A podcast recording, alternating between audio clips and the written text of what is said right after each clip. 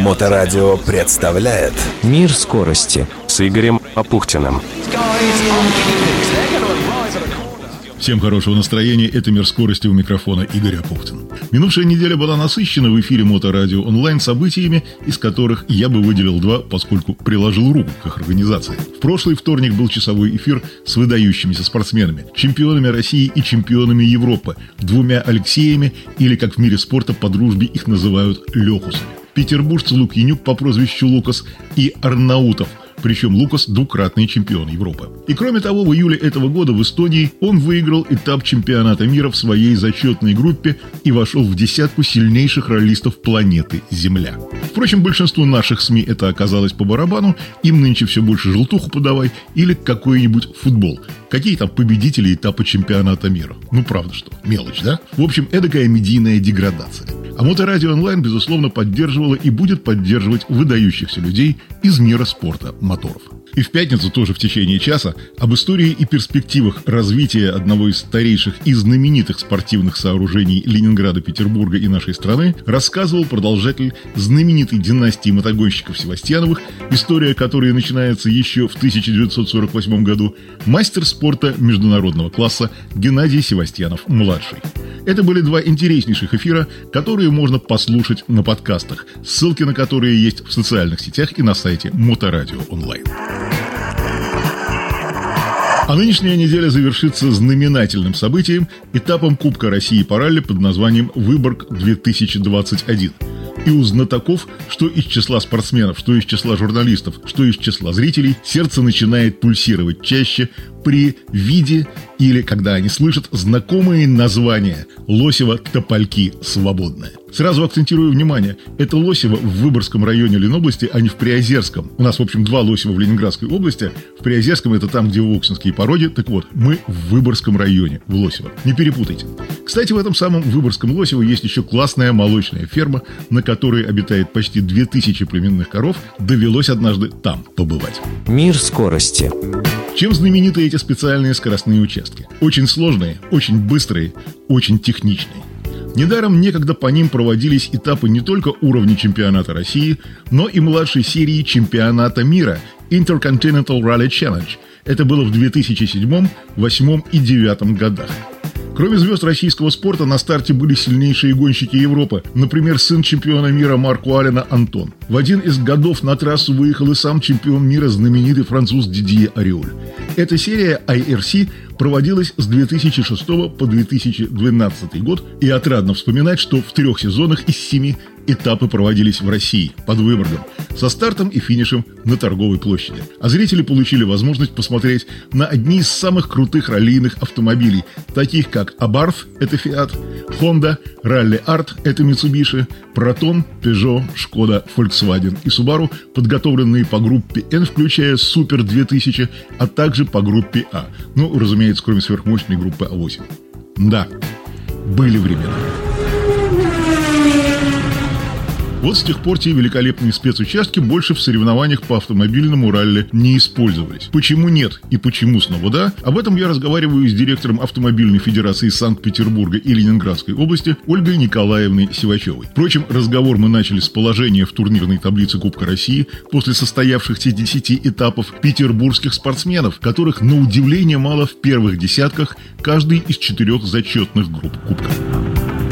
В этом году э, Выборг у нас становится четвертым уже с конца этапом Кубка России. И это значит, что, в общем, э, такая серьезная борьба будет э, обостряться под конец, как обычно. И фактически дальше, кроме Южного Урала, у нас три соревнования идут в северо-западном регионе.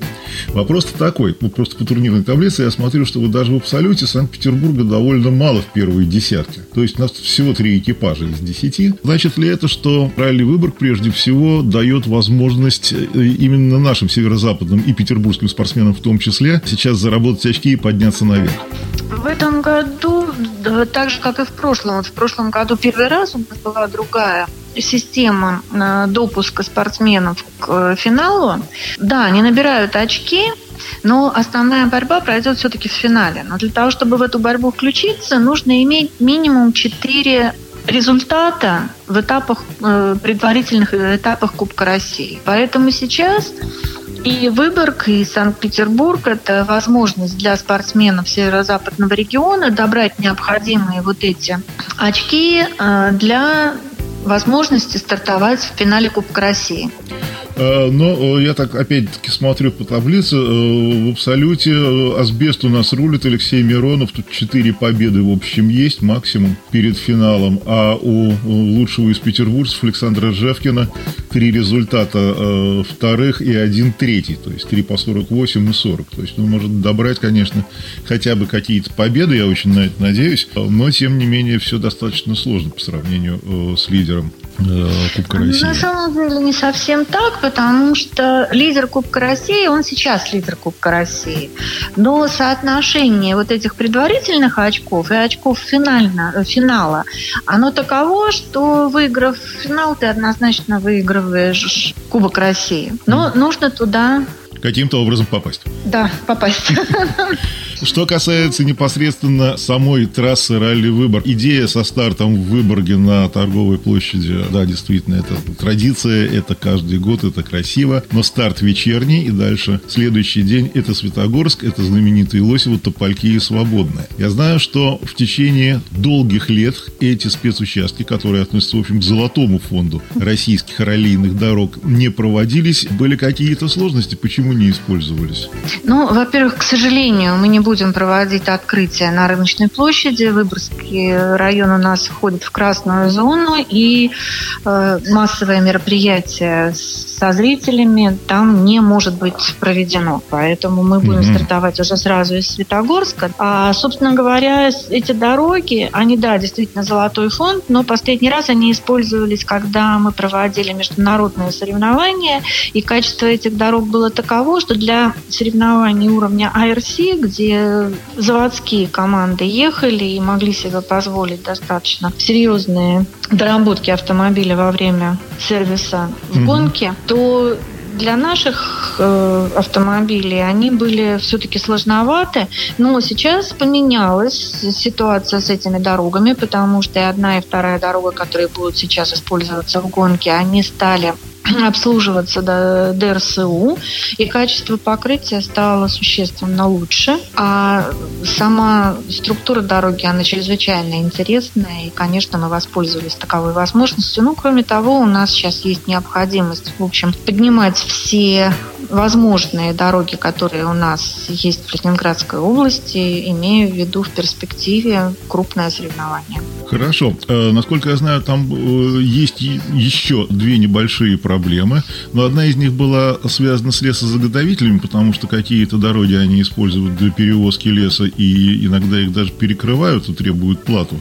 По крайней мере, требовали плату за их использование. Такое, по-моему, тоже было. Да, сейчас этот вопрос как-то решен, насколько я понял. Дело в том, что я же сказала, что статус дороги поменялся. Дороги теперь считаются региональными, одна и вторая обслуживают занимаются дорожно-строительными управлениями, поэтому к лесникам а, отлично, не было да. необходимости обращаться. Отлично. И э, вторая история – это часть спецучастка, по-моему, э, там э, вторая половина Топольков, она идет в пятикилометровой пограничной зоне.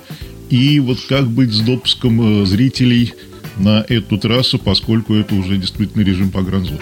Со спортсменами и журналистами понятно. Это аккредитации, это паспортные данные в погранслужбу. И э, здесь, в общем-то, понятно. Что касается зрителей. Зрителям в пятикилометровую зону лучше не ездить.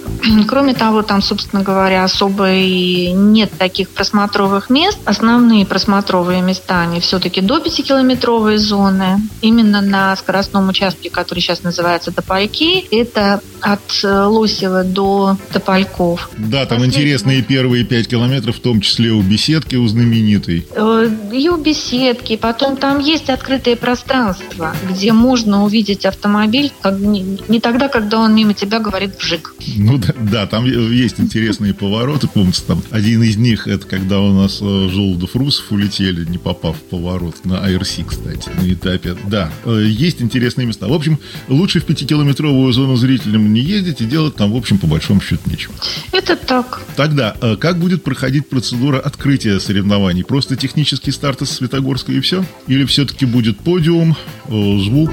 Подиум, конечно, будет. То есть старт через подиум, э, все как учили. Светогорск у нас не в красной зоне. Просто то место, где у нас будет располагаться сервис-парк, он удален от мест проживания, поэтому мы можем себе позволить, в общем, для себя сделать это нормально, совершенно нормальный старт. А награждение и финиш будет в Светогорске на сцене у стадиона, Около Дома да? спорта, да. Около Дома да. спорта, да. Спасибо большое. В эфире Моторадио онлайн в программе «Мир скорости» была директор Автомобильной Федерации Санкт-Петербурга и Ленинградской области, организатор этапа Кубка России «Ралли Выборг», который состоится 14 августа этого года, то есть ровно через неделю. И об этом я, естественно, вам расскажу. Ольга Николаевна, спасибо. Спасибо. Всего доброго. Регламент, карта ралли, список участников и другие документы на сайте Федерации afspb.org.ru. Ну что ж, до встречи с теми из вас, кто доедет до Светогорска, Лосева и Топольков в грядущую субботу. Чертовски обидно, что не будет традиционного торжественного старта в Выборге, на одном из которых некогда побывал и сам месье Сирано де Бержерак, в смысле актер Жерар Депардье. Однако, поскольку на выезде из сервис-парка все же будет стоять стартовая арка, через которую проедут спортсмены, и там работает мобильная связь, в 9.45 я постараюсь устроить прямую интернет-трансляцию с этого события, а вечером в 20.30 из церемонии награждения. Если все, конечно, срастется по техническим параметрам. И, конечно же, до встречи в следующий понедельник в программе «Мир скорости» с Игорем Апухтиным на Моторадио онлайн. Удачи! Мир скорости с Игорем Апухтиным.